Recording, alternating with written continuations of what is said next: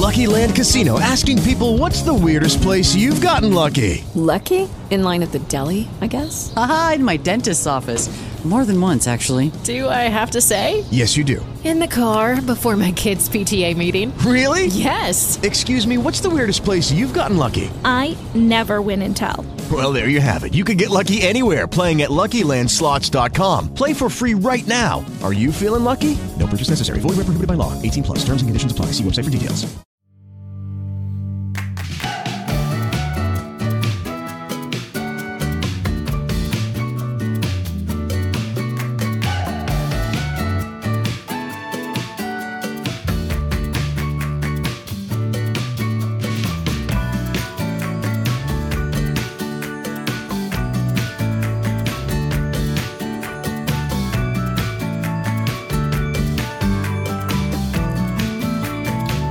Bienvenido al capítulo 16 de Eureka, un podcast de Milcar FM sobre innovación, productos y curiosidades sobre los mismos.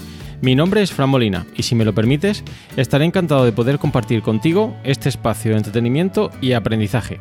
En este podcast quincenal vamos a disfrutar de muchos productos innovadores. Analizaremos el éxito de alguno de ellos y, por qué no, el fracaso de aquellos que las compañías han tratado de enterrar. Te mostraré algunos conceptos claves de la innovación y la creatividad de manera amigable. Entrevistaremos expertos en el campo de la innovación que con sus empresas han conseguido crearse un hueco en el mercado. Y además rendiremos tributo a aquellos inventores que un día pensaron que podían hacer algo que cambiaría la forma de pensar de la gente. Si te pica la curiosidad, Eureka es tu podcast. ¿Deseas saber más? Eureka. Muy bien, pues ya estamos de vuelta en este capítulo 16 de Eureka, después de este pequeño parón que hemos tenido con la Semana Santa y las fiestas de primavera aquí en Murcia, que hacen que tengamos dos semanitas de vacaciones. Ya estamos todo el equipo de Milcar FM de nuevo eh, con nuestros episodios, capítulos, eh, podcasts que tenemos aquí en la red. Y bien, em, yo voy a empezar hablando, como siempre, de algunas noticias y eventos relacionados con la innovación. He sacado algunas que he considerado que eh, sería interesante que habláramos de ellas y que han salido a la luz en las últimas semanas. Y luego vamos a tratar el tema principal de este capítulo, que esta semana va a ser un poco curioso. En concreto vamos a hablar del Smart Me, un inodoro inteligente. Y bueno, el, hablar de este producto básicamente obedece a un reto que me lanzó Natán del podcast Swiss Spain, como sabéis también aquí en Emilcar FM hace unas semanas. Y bueno, había tenido una pequeña experiencia con inodoros electrónicos y me decía, bueno, Fran, eh, ¿por qué no hablas de esto? Me hizo una pequeña encerrona y bueno, vamos a hablar de ese producto y ver las características que tiene, que veréis que son muy novedosas y muy poco conocidas aquí en Occidente. De hecho, vamos a hablar de otros inodoros muy peculiares que también por sus características pues eh, podríamos eh, relacionarlos con estos inodoros inteligentes o que salen del canon estándar de inodoro que todos conocemos. Y por último vamos a comentar algunos conceptos claves sobre la innovación relacionados con el producto del cual os voy a hablar hoy. Y en concreto esta semana he considerado mm, relevante hablar de los costes de cambio. Es un término que muchas veces no se utiliza correctamente, eh, veréis que tiene múltiples dimensiones y aunque es difícil ahondar en todas ellas en el podcast, necesitaríamos mucho más tiempo. Sí que es interesante que conozcáis cuáles, eh, en qué consiste los costes de cambio, cuáles son sus principales dimensiones y cómo se aplica a este producto tan novedoso como es el inodoro inteligente y poco conocido aquí en nuestras tierras. Pero antes de empezar a hablar del Smart Me, vamos a hablar de las noticias, como decía, que os he extraído para hablar con vosotros en Eureka en este capítulo 16. La primera de ellas está relacionado precisamente con el producto del cual hablábamos la semana pasada. Eh, bueno, perdón, la semana pasada antes de venir, antes de irnos de vacaciones. Era el eh, Manta 5, era una bicicleta que, si recordáis, nos permitía eh, utilizarla sobre el agua. Pues bien, esta noticia lleva por título El coche eléctrico que vuela sobre, sobre el agua. Es un coche eléctrico diseñado por Eric Tabarly, que diseña este producto ya por nombre Sea Bubble, que es capaz de navegar a 25 km por hora las pruebas que se han estado realizando en, ríos y lagos parecen muy prometedoras. Tiene un sistema de control eléctrico que denominan fly-by-wire, desarrollado por el equipo de hidrodinámica, aerodinámica y dinámica de fluidos computacional eh, del Caponeto Hubert. Tenéis toda la información en las notas del programa. Eh, y el objetivo, pues bueno, es que las sensaciones a bordo de este producto no sean las de estar en un barco, sino en un coche. En un coche, pero en este caso en lugar de la carretera, sobre el agua. Para ello se sirve de tres flaps eh, puestos sobre las hidroalas que mantienen la estabilidad. Si veis el vídeo que aparece en la noticia, la verdad es que da la sensación de que es bastante estable este coche. Entiendo que esos flaps lo que hacen es eh, ayudar a que, obviamente, eh, no despegue y que mantenga de alguna manera la situación sobre, sobre el agua. Eh, en principio sería como el mecanismo inverso al que podría tener un flap en un avión, que lo que haría sería aumentar la sustentación y hacer que el, barco o el, el coche se elevara sobre el agua. Es interesante porque está construido con materiales biodegradables. Eh, está propulsado por energía eléctrica, tiene una autonomía de entre 80 y 100 kilómetros y según nos anuncian en la noticia, próximamente se va a producir a gran escala. Quizá una de las cosas que, no sé, me, han llamado la atención y que no sé si a vosotros quizá os parezca también digno de reseñar es el hecho de que parece un poco difícil de manejar, ¿no? Eh, no sé, es un coche, es un barco, es una mezcla de barco, coche y avión, pero bueno, eh, ya veremos. Eh, de momento parece que, como decía, es muy prometedor y seguiremos hablando si, si acaba produciéndose a gran escala aquí en Eureka. La segunda noticia eh, también va de coches, pero está mm, desde otro punto de vista. En concreto, es una noticia que nos habla de cómo Ford y Alibaba han lanzado una máquina expendedora de coches en China. Sí, como lo veis, una máquina expendedora de coches eh, en China. En concreto es una máquina que lo que pretende es mejorar la experiencia de compra de los consumidores. El objetivo es que los consumidores puedan eh, probar esos eh, productos, en este caso los coches. Nos hablan de varios modelos, el, Mondeo, el Kuga y el Explorer. Y bueno, básicamente con una aplicación móvil, móvil, el usuario reserva un modelo y lo recoge. Lo recoge en esta máquina expendedora, lo utiliza durante tres días y entiendo que luego lo devolverá a esa máquina expendedora. Eh, la máquina en concreto em, cuenta con un sistema de elevación inteligente para guardar todos estos coches y con un dispositivo de identificación que puede albergar hasta 42 vehículos a la vez. Mm, curioso, ¿no? Eh, muy futurista quizá, pero es una forma de dar a conocer los productos de Ford y hacer que los consumidores pues, lo utilicen durante estos tres días que nos prometen aquí en la noticia. La tercera noticia que os traigo hoy aquí eh, eh, dice así, ¿por qué quieren prohibir las cápsulas de café de un solo uso? Bien, esto es algo que quizá deberíamos meditar en más de una ocasión cuando utilizamos las máquinas con cápsulas desechables. Eh, obviamente no voy a descubrir aquí la pólvora, pero todos somos conscientes de las ventajas que tiene estas cápsulas de café desechables. De hecho, es el formato preferido por muchos usuarios. Es cómodo, es rápido, permite ahorrar tiempo eh, y de hecho también permite ahorrar producto. Una de las críticas de las cafeteras convencionales es que se desecha eh, mucho café, mientras que en las cápsulas es solo la cantidad, la cantidad monodosis que necesitamos para preparar un café. Pero el problema es que están fabricadas con plástico y aluminio. Bien, ¿esto qué supone? Pues que haya muchas plantas de reciclaje que no estén preparadas para procesar estos productos que mezclan plástico, aluminio y residuos orgánicos que son difíciles de reciclar. Eh, pero bueno, si vamos a las cifras, el negocio de las cápsulas de café alcanzó en 2016 los 320 millones de euros y se vendieron un 9,8% más de unidades que en 2015, es decir, que esto supone más de 9.000 toneladas, eh, muchas cápsulas de café. El objetivo en algunos gobiernos ya es eh, tratar de prohibir la venta de estas em, cápsulas monodosis desechables a partir del 1 de enero de 2020. Esto es algo que siempre em, he comentado cuando hablábamos de este producto eh, con compañeros y, con alumnos, porque realmente estas cápsulas, eh, muy poca gente que yo conozca las recicla, normalmente se desechan y contaminan mucho. Eh, los fabricantes se defienden explicando que, bueno, que los consumidores tienen a, su disposición muchos puntos de recogida de cápsulas para, que se reciclen, pero si no hay un incentivo por parte de estos fabricantes, pues acaban yendo a la basura. En Expreso nos dice que ofrece más de 900 puntos verdes y que procesa esas cápsulas en sus propias plantas de eh, reciclaje de aluminio.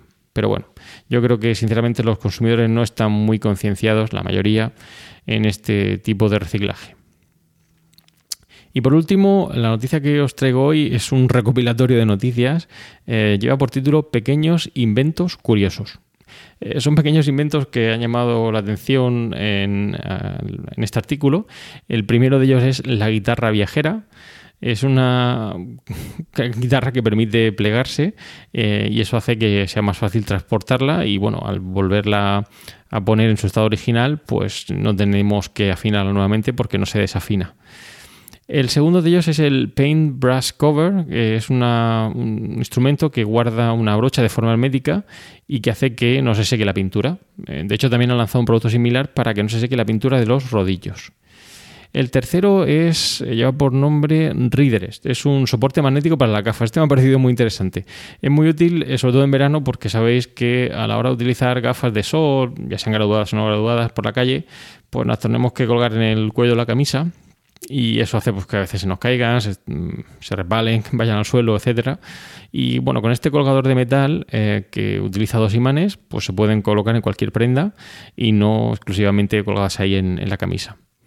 El cuarto es uno que quizás sí que hayáis visto, que se llama Bunch of Balloons eh, y permite llenar cientos de globos de agua en pocos minutos. Este es un producto que muchos de nosotros, eh, si, o de vosotros, si habéis jugado con globos de agua cuando erais más jóvenes, o menos jóvenes, eh, hubierais apreciado muchísimo, porque llenando cada globo de agua uno a uno y luego meterlos en una bolsa es algo así como bastante complicado. ¿no?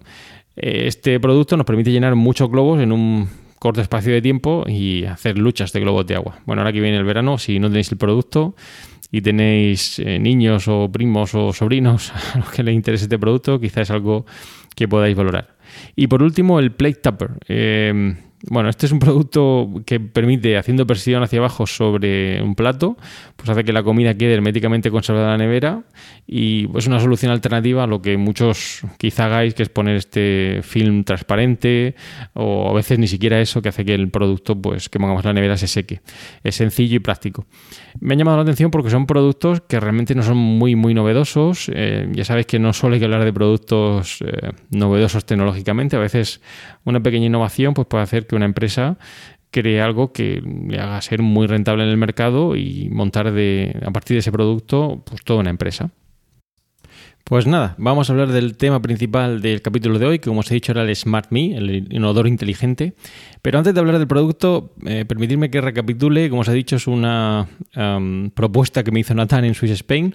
Os voy a poner aquí el audio de lo que dijo entonces eh, sobre ese inodoro inteligente y a continuación hablamos del producto. Mirad, la semana pasada fui, fui al cine a ver una película. Esta, la, la famosa, esta última de, Star Trek, la de las espadas fluorescentes y el, el, bicho verde ese que se parece al Jordi Puyol. ¿Cómo se llama? Espera. Eh, Yoda, Yoda. La peli esa de los últimos Yodais, creo que es. bueno, sí.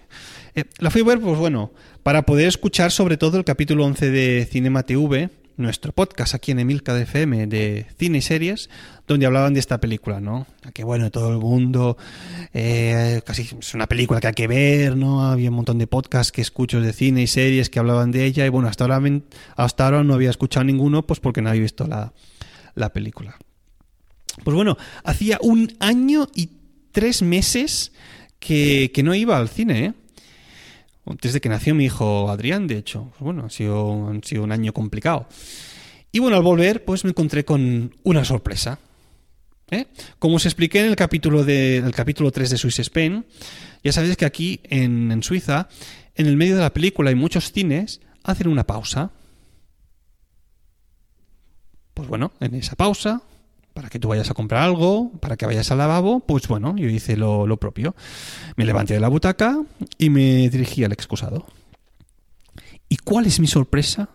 Cuando me dispongo a hacer mis necesidades líquidas y me doy cuenta de que, oh my god, en el urinario hay una pantalla incrustada que no para de pasar tráileres y anuncios. Y en ese momento yo pensé para mis adentros, esto es para mear y no echar gota. Eh, habéis visto lo que he ahí, ¿eh? Me en chargota. Es que estoy, estoy subiendo de nivel en esto del podcasting. bueno, claro, el peligro de estos meaderos es que, bueno, que si tú te quedas más rato de lo que se espera y hay alguien esperándose detrás, pues bueno, te quedas ahí en bobo mirando trailers y hay quien se pueda pensar que estés haciendo otra cosa, ¿no? Claro, te ven ahí con la mano derecha sujetando el Plattsburgh y bueno, pues quién sabe, ¿sabes? Por cierto, os dejo la foto en el Instagram del podcast para veáis qué pinta, para que veáis qué pinta tiene esto, ¿eh? Y claro, estando ahí, yo, yo me pregunté, Step into the world of power, loyalty, and luck. I'm gonna make him an offer he can't refuse. With family, cannolis, and spins mean everything. now, you wanna get mixed up in the family business. Introducing The Godfather at ChumbaCasino.com. Test your luck in the shadowy world of The Godfather slot. Someday, I will call upon you to do a service for me. Play The Godfather now at ChumbaCasino.com. Welcome to the family. VGW Group. No purchase necessary. Void where prohibited by law. See terms and conditions. 18 plus. ¿a quién se le ocurren estos inventos? Porque claro, a alguien un día se le encendió la bombilla y dijo, ¡Eureka! Voy a inventar un urinario con pantalla integrada para que la gente se trague anuncios y tráileres mientras esté haciendo lo suyo. Y mira, se me está ocurriendo una idea. De hecho, podríamos aprovechar esta situación para mandarle, para mandarle deberes al presentador. A ver, eh, vamos a utilizar mis poderes mentales, así como los de los últimos Jedi, de estos del podcasting, y voy a ponerme en contacto mentalmente con Fran. Pues nada, después de esta pequeña pero necesaria pausa con Nathan en Swiss Spain, vamos a hablar del Smart Me, el inodoro inteligente. Bien, el Smart Me es un inodoro electrónico em, eh, que tiene unas características muy peculiares. Em, es una versión reducida de un inodoro que Xiaomi presentó en 2017, es un producto de, esta empresa muy conocida por todos.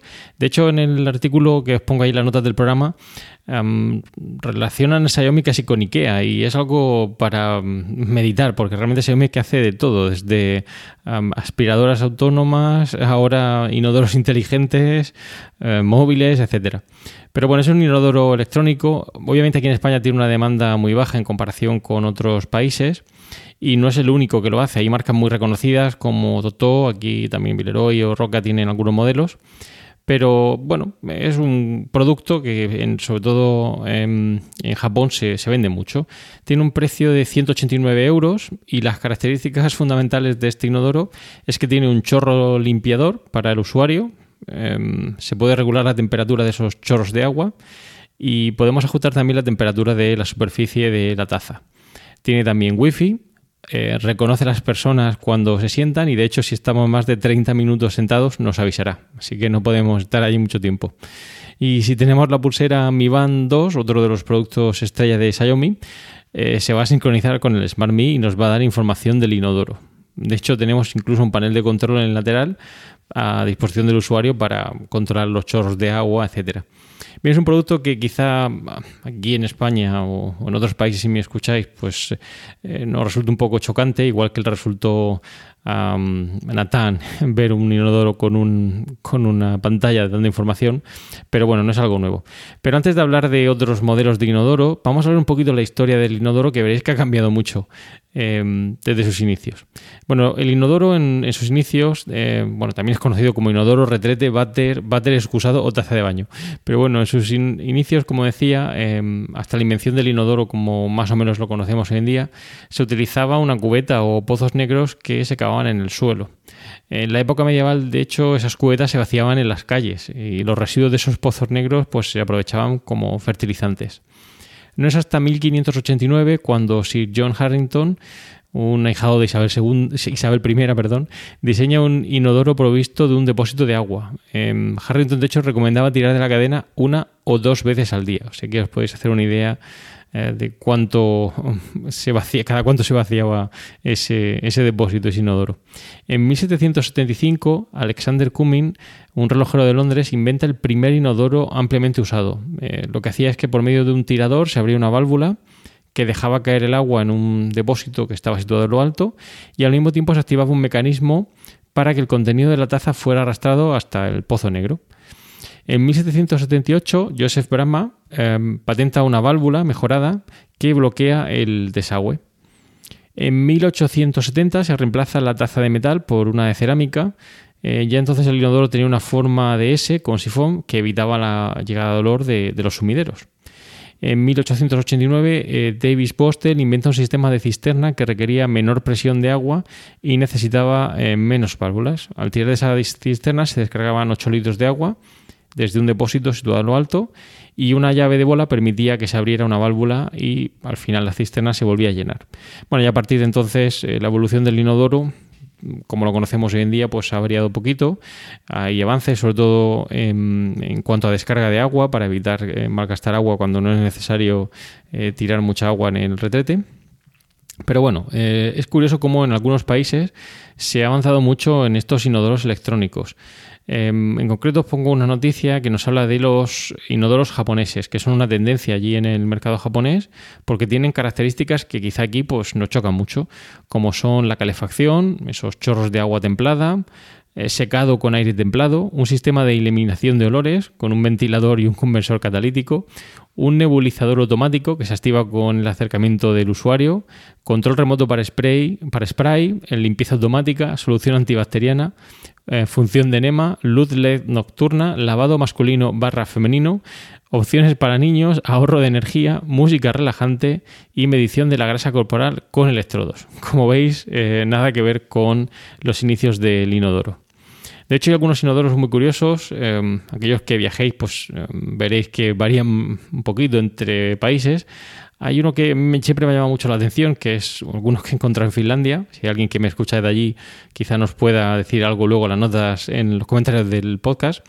Eh, que yo entiendo que sigue un poco el formato, lo denominan creo formato árabe, eh, que es sustituir el bidé por un grifo en la pared junto al inodoro. Es muy curioso porque en estos modelos finlandeses siempre hay un grifo junto al inodoro. Em, entiendo que, para, para estos menesteres. Bien, ¿qué ventajas e inconvenientes tiene este inodoro electrónico? Pues principalmente pues, que vais a necesitar un electricista y un fontanero para ponerlo en marcha. Eh, es muy higiénico y ecológico. En principio se utilizarían menos papel y toallitas de baño, que como sabéis, pues contaminan mucho y muchas veces se tiran en, el desagüe atascando el alcantarillado. Y es porque más o menos un 2 en 1, es un inodoro y es un, un Y es también ideal para personas mayores o aquellos que tengan movilidad reducida. Pero este inodoro electrónico mm, que os pongo aquí, el Smart no es el único. Hay inodoros también muy curiosos, los pongo también ahí en un artículo, en las notas del programa, y nos habla de diferentes inodoros. Un inodoro con suelo de cristal en el hueco de un ascensor. Eh, supongo que no parecerá mucho estar allí dentro. Un inodoro con pantalla, con música, apertura y cierre automático. Este supongo que fue el que vio Nathan en el cine. Eh, un inodoro hecho a imagen y semejanza del tono de Luis XIV, un inodoro portátil, este también llama mucho la atención, que imita una pila de libros, eh, ya que antiguamente los diseños eran considerados pues, poco estéticos, un inodoro acolchado, un urinario con forma de boca, con forma de ataúd, con forma de cara, musical y alguno con cristales de Swarovski. Bueno, eh, ya veis que hay muchas variantes del inodoro tal y como lo conocemos, así que Natán, no te sorprendas de encontrar alguno de estos en tus próximas visitas al cine o si viajas un poquito, ¿vale? Y ahora vamos a hablar de películas, películas con inodoros curiosos. Y os traigo dos. La primera de ellas es eh, la película Arma Letal. Una película que en mi juventud me marcó mucho, ya que, bueno, eh, fue un blockbuster en cine y demás. Y tiene una escena bastante curiosa en la que, bueno, no quiero hacer mucho spoiler, pero bueno, los dos protagonistas eh, se enfrentan a una situación un poco incómoda eh, en un inodoro y con una bomba enganchada al mismo, eh, de forma que si uno de los protagonistas se levantaba, acababa estallando el inodoro.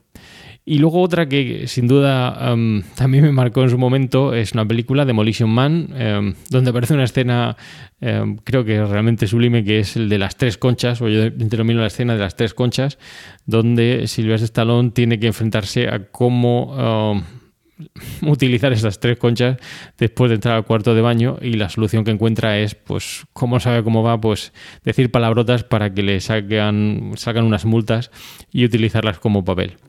Pero bueno, eh, os recomiendo ambas películas porque eh, sin duda son eh, muy, muy divertidas para pasar el rato y, bueno, no son de las actuales, pero seguro que, podéis disfrutar mucho. Y vamos ya a la parte de teoría. En este caso, como os he dicho, quería hablar de los costes de cambio, que es un término que muchas veces no se utiliza, como decía al principio del capítulo, correctamente. ¿Y en qué consiste? Pues bueno, básicamente los costes de cambio son todos aquellos costes que los clientes perciben que van a soportar al reemplazar un producto por otro y que reflejan la dependencia e inercia que tiene el propio consumidor con ese producto. Esto es algo que nos pasa a todos. Siempre que nos acostumbramos a utilizar un producto o nos familiarizamos con un determinado tipo de producto, resulta muy costoso cambiar a otro producto, aunque nos ofrezca mm, los mismos beneficios o incluso superiores al utilizarlo. Es por ello que los costes de cambio eh, no, no, tienen que ocurrir inmediatamente después de adquirir el producto, sino que pueden surgir posteriormente.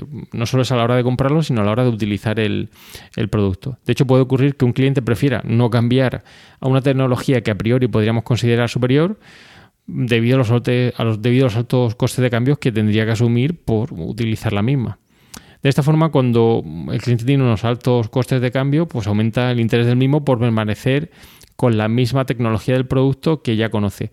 Esto es algo que la literatura se eh, conoce como um, um, apalancamiento o efecto locking. Lo que hace es que el consumidor pues, prefiere seguir utilizando lo que ya conoce a pesar de tener un producto con mejores características, pero el esfuerzo que le supone aprenderlo pues, requiere, pues, eh, por su parte, pues, seguir utilizando el que ya tiene.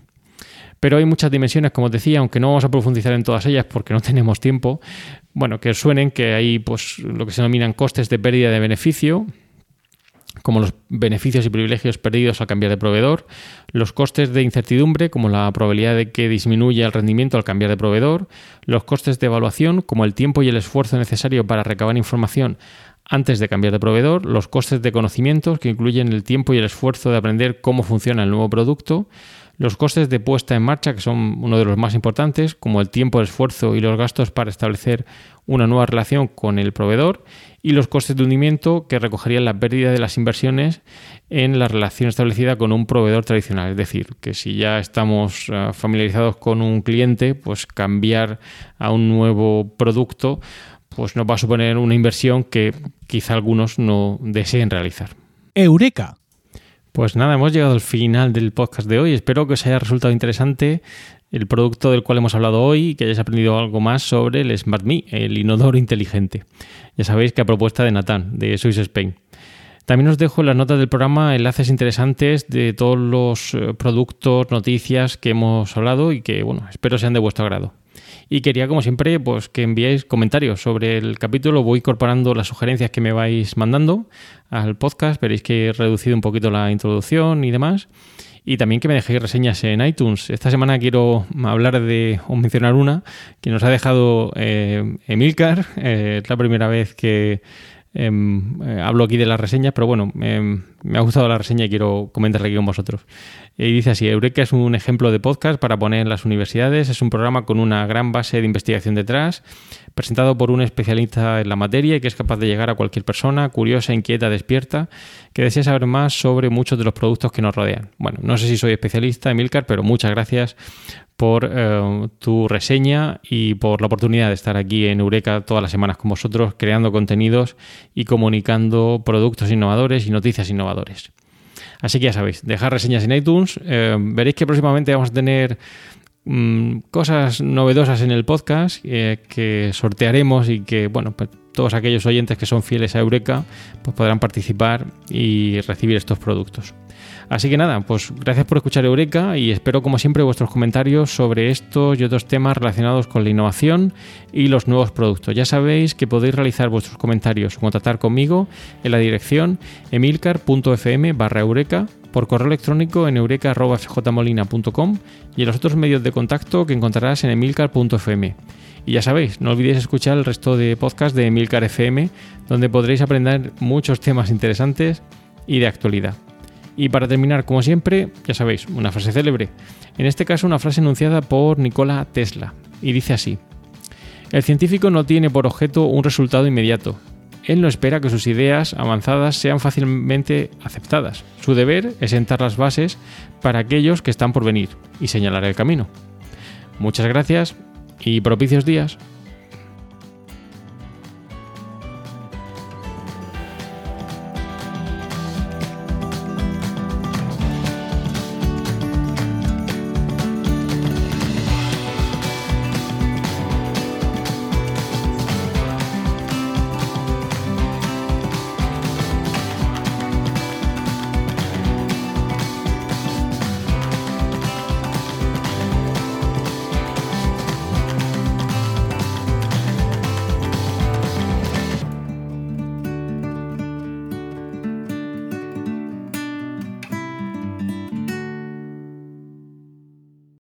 Lucky Land Casino asking people what's the weirdest place you've gotten lucky? Lucky? In line at the deli, I guess? Aha, in my dentist's office.